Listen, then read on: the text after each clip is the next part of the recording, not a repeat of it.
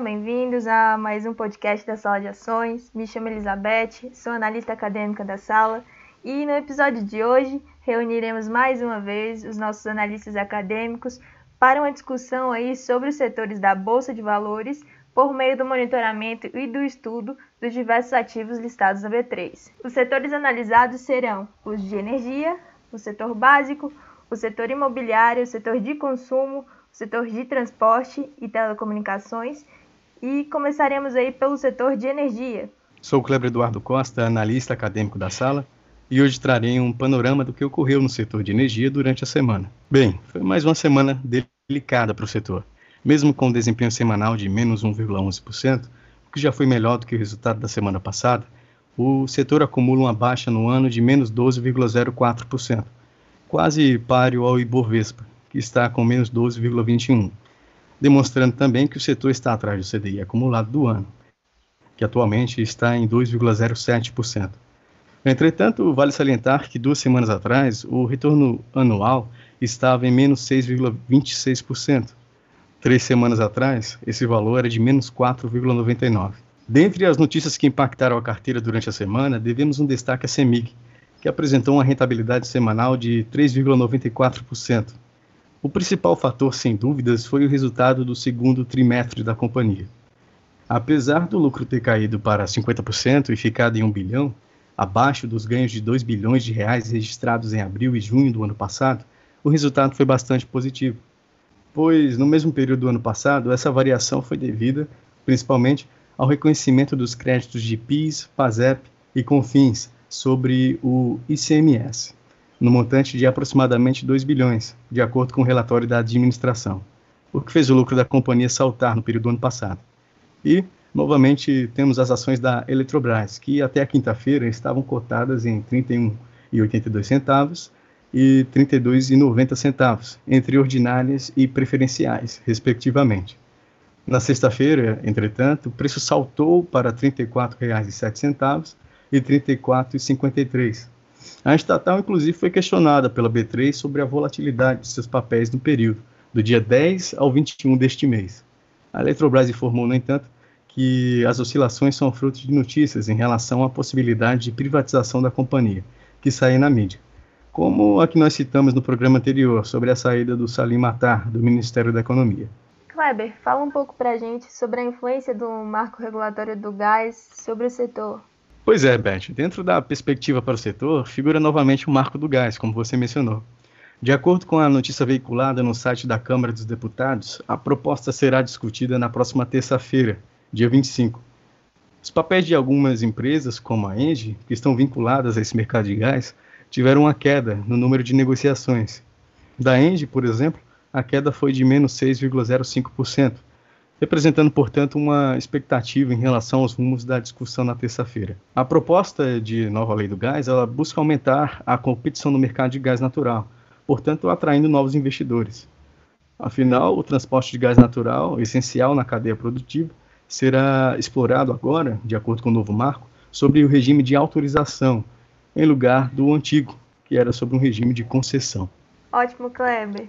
E Eudes, como é que está o setor imobiliário? Olá pessoal, me chamo Eudes Daniel, sou analista acadêmico do projeto Sala de Ações e sou responsável aí pelo monitoramento das sete empresas listadas aqui no nosso monitor.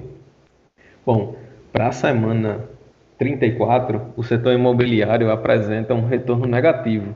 No acumulado da semana, o setor fechou com menos 0,20 versus 0,17 positivo do Ibovespa.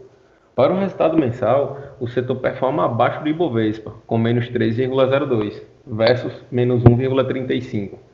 No, no ano, o setor está com menos 26,71 versus menos 12,21 do Ibovespa. Dentre os cinco setores monitorados, o imobiliário é um dos setores mais afetados na pandemia do novo coronavírus. Para as notícias dessa semana, é, foi noticiado e veiculada no site Valor Invest, que falou sobre o aumento das vendas das construtoras e incorporadoras. Segundo a notícia, as vendas superam as expectativas para o setor. A notícia impactou inclusive os preços da Cirela e MRV, e ambas fecharam a semana positivas, com 1,23 para a Cirela e 5,25 para a MRV. Também foi veiculado no mesmo site o IPO da Lavve, incorporadora da Cirela, que tem data prevista para 2 de setembro de 2020 e planeja levantar cerca de 2,1 bilhões de reais. A Fitch Ratings, que é uma agência americana de análise de risco, divulgou um estudo onde relata que o tráfego nas rodovias brasileiras só deve se normalizar em 2024. Porém, a notícia ainda a notícia veiculada ainda não afetou o preço das duas companhias que estão sendo monitoradas no setor imobiliário, que são Ecorodovias e CCR. Na semana, os números de negócios fecharam negativo, com menos 2,26. Iguatemi puxou o resultado para baixo, com menos 32,84 e Multiplan com menos 39,01. O resultado tem como fundamento a cautela dos investidores nas administradoras de shopping para a semana 34. CCR e Ecorodovias tam, também obtiveram alta nos números de negócios para a semana, fechando com cerca de 20% para ambas. MRV também apresentou aumento nos números de negócios nessa semana e fechou com 22,6%, o que remete à primeira notícia que foi veiculada no Valor Invest sobre o aumento das expectativas nas vendas e na demanda para unidades habitacionais em todo o Brasil. Perfeito, Eudes. Teria como você falar para a gente um pouco sobre a perspectiva do setor imobiliário para os próximos meses, anos? Para os próximos meses, principalmente as empresas de construção civil, que constroem aí unidades habitacionais em todo o Brasil, nós temos esse ano planejado aí, segundo um relatório da B3, 23 empresas para darem entrada de IPOs. Dessas 23 empresas, nós temos nove do setor imobiliário. Das nove, nós temos seis construtoras. Ou seja, isso pode ser um fator relevante para o setor e quer dizer que é, as empresas elas estão de olho no mercado, elas estão de olho nessa fatia, principalmente nas construções de unidades habitacionais. E a baixa da taxa de juros, como vem sendo anunciado aí pelo Banco Central, pode sim e com certeza vai afetar positivamente a demanda. Ótimo, Eudes. Agora, Vitor, fala um pouco para a gente aí sobre o setor de transporte e telecomunicações. Boa tarde, meu nome é Vitor eu sou analista das, da sala de ações e hoje eu vou falar um pouco sobre o setor de transporte e telecomunicações, que foi um dos, que foi um dos mais afetados pela pandemia do Covid-19, especialmente o setor de transporte aéreo. Essa semana o setor performou abaixo do Ibovespa com resultado de com rentabilidade de menos 3,07% e acumulando perdas de acima do Ibovespa e do CDI, com um resultado negativo de menos 26,98%. Essa semana, a o destaque foi para a TOTS. A TOTS, nessa semana, informou que mandou uma proposta para a Lynx no valor de 6 bilhões de reais e também ofereceu um prêmio para os, para os acionistas que detêm ações na Lynx. Contudo, já, a Lynx já tinha recebido uma proposta vinculante da Stone, que havia oferecido um valor aproximado também de 6 bilhões de reais. Contudo, também oferecia um prêmio de, de um valor de 300 milhões de reais para os membros fundadores da companhia. E também colocou restrições sobre a negociação, a negociação da Lynx contra as possíveis compradoras, acarretando multa caso a Lynx rompa o, o acordo com a, com a Stone. Como essa proposta, esse, esse tipo de ação não é muito comum no Brasil, alguns acionistas estão questionando a atitude do, dos fundadores da companhia de ter aceitado essa proposta. E a CVM, a CVM começou a investigar a, a, a Stone e, essa, e, esses acordos firmados. Contudo, a, a Lynx informou que levou as duas propostas para serem analisadas, o que pode abrir um futuro, um, uma, um futuro na qual a TOTS e a Lynx se tem, formem uma parceria. A notícia mais interessante para o setor de transporte foi que a Localiza informou a cisão com a, com a Hertz, que está em recuperação judicial. O, o processo de separação deve ser realizado ao longo dos próximos seis meses. E outra notícia interessante para o setor de transporte aéreo foi que a Assembleia, com, requisitada pelos acionistas minoritários com relação ao acordo que tinha sido firmado entre a Gol e a Smiles, foi mantido. No caso agora, a Gol vai, vai, ainda vai manter o acordo de compra de, de passagem no valor de 400 milhões de reais. O setor teve uma queda no número de negociações essa semana, o que demonstra uma certa cautela no setor. Vitor, quais são as perspectivas do setor para os próximos meses? Bom, para o setor de telecomunicações, nós temos uma perspectiva boa, especialmente que no, no próximo ano deve ser negociado, deve ser realizado o leilão do 5G, na qual temos a TIM e a Vivo disputando pelo, pelo 5G. E também nós temos também a compra da, da Oi, que a TIM e a Vivo fizeram propostas e deve ser, resolvi, é, deve ser resolvida ao longo, do, ao longo do final do ano para o começo do próximo ano. Já o setor de transporte, que é, um, que é provavelmente mais afetado pela pandemia, a perspectiva de há uma, há uma perspectiva de melhora com as empresas informando aumento no seu, na sua demanda, com a, a AGU informando um aumento de 117% no, na procura por voos. Contudo, o receio de, no, de uma nova onda, o receio de contaminação ainda impedem esse setor de recuperar o seu valor. Perfeito, Vitor. Agora, Robert, fala um pouco mais sobre o setor básico para a gente.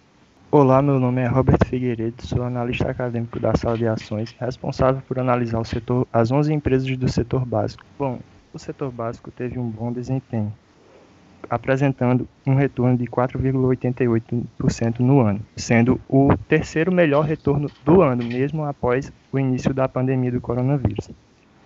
Isso foi superior ao retorno do CDI, que teve um retorno de 2,07% e ao Ibovespa, que teve um retorno de menos 12,21%. O setor vem apresentando um bom desempenho nas últimas semanas, muito por conta da grande influência do setor de papel e celulose e siderúrgico.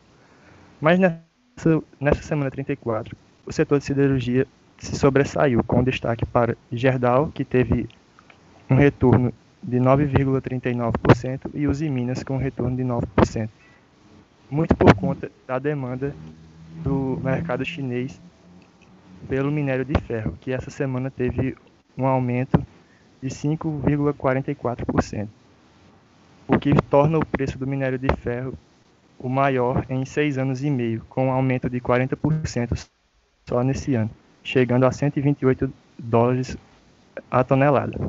Outras notícias importantes do setor foi a Ultrapar, que apresentou o Fundo Pátria como novo grande acionista da empresa. O Fundo Pátria será o detentor de 20% das ações da Ultra, que é o maior investidor da companhia, o que equivale a 5% do capital social total da companhia. Isso é importante pelo fato de um grande investidor ter interesse nas ações da companhia pelos próximos cinco anos, o que trouxe uma boa perspectiva para o mercado. Isso fez com que a Ultrapar tivesse o, melhor, o segundo melhor desempenho da bolsa e o melhor desempenho do setor, com 10,38% no seu retorno semanal. Em contrapartida, o ponto negativo da semana foi a Sabesp. Após o pronunciamento do governador Dória de que nesta primeira etapa a companhia passará por um processo de capitalização ao invés de privatização, as ações da companhia tiveram um retorno negativo de menos 8%. Isso elevou o seu número de, de, negócios de negociações em, em 104%, mostrando uma forte tendência de venda. Além de mostrar também a insatisfação do investidor com a notícia. Por fim, nas últimas seis semanas, o setor, de, o setor básico vem apresentando uma forte tendência, o que traz consigo um desempenho de 18,72%, comparado com 4,92% do Ibovespa. E Robert, quais são as perspectivas do setor para o próximo ano? É de se esperar que essa tendência de alta não, não se perdure por muito tempo, devido ao fato do mercado chinês estar se estabilizando em questão da demanda pelo minério de ferro. E como o setor siderúrgico tem uma forte relevância para o setor básico, não, é, isso se estabilizará, além do novo marco legal do saneamento básico, pois o Senado apresenta forte interesse em derrubar alguns vetos presidenciais, o que pode afetar ainda mais o setor. Perfeito. Agora, Jéssica, fala um pouco mais sobre o setor de consumo para os nossos ouvintes. Eu sou Jéssica Evelyn, analista acadêmico da sala de ações e responsável pelo setor consumo.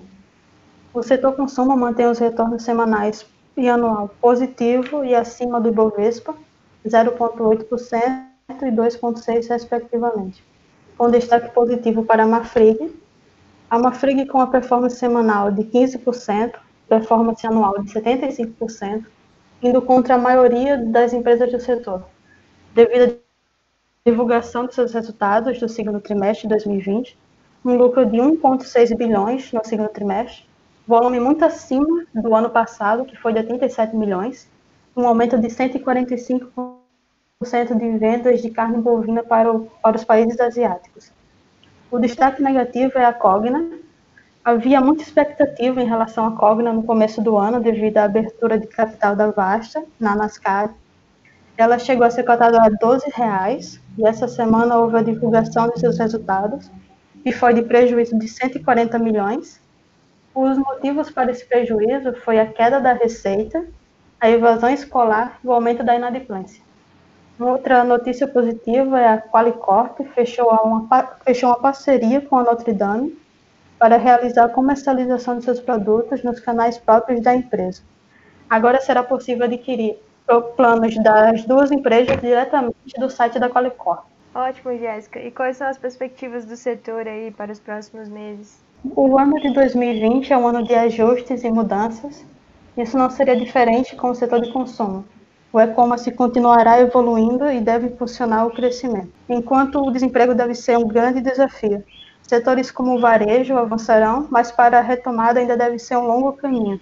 Comércio e serviços devem seguir se expandindo em 2020. Bom, na nossa performance geral, que é composta por todas as nossas empresas analisadas aqui, a performance dos setores foi abaixo do Ibovespa, mas tendo performance ainda um pouco melhor do que o Ibovespa no mês e no ano. Contudo, ainda estamos tendo baixo no CDI. Já a nossa carteira Top 5, que é composta pelas nossas pelas cinco melhores, as cinco melhores empresas de cada setor, baseada nos princípios do investidor inteligente de Benjamin Graham, nós temos o setor imobiliário, básico e consumo é, reportando rentabilidade positiva na semana. Contudo, apenas o setor básico tem um, retorno positivo no, nos três períodos analisados, semanal, mensal e anual. E o consumo com o retorno positivo na semana e no ano. O destaque para essa semana, para até o momento, é o setor básico, com um retorno de 5% acima do, da performance do CDI e do Ibovespa. Já a performance geral, que é a média de do, da rentabilidade de todos os setores, nós tivemos um retorno positivo na semana, acima do Bovespa e do CDI, mas nós ainda estamos tendo prejuízo em relação ao CDI, tanto anual quanto acumulado em 12 meses. Mas nós estamos tendo retornos melhores do que o Ibovespa. Bom, gostaria de agradecer mais uma vez aos nossos analistas e aos ouvintes do nosso podcast e você que tem alguma pergunta que queira nos enviar, abriremos um canal de perguntas no nosso Instagram. Então sintam-se à vontade para fazer qualquer questionamento ou dúvida sobre o comportamento dos ativos ou de cada setor. Uh, então, nosso episódio de hoje termina por aqui e mais uma vez um muito obrigado e até a próxima. Vale relembrar que esse estudo tem a finalidade exclusivamente de aferição do aprendizado acadêmico e não se configura como recomendação de compra e ou venda de valores mobiliários. Para mais informações como essas, nos siga nas redes sociais e no nosso blog e acompanhe as perspectivas do mercado de capitais.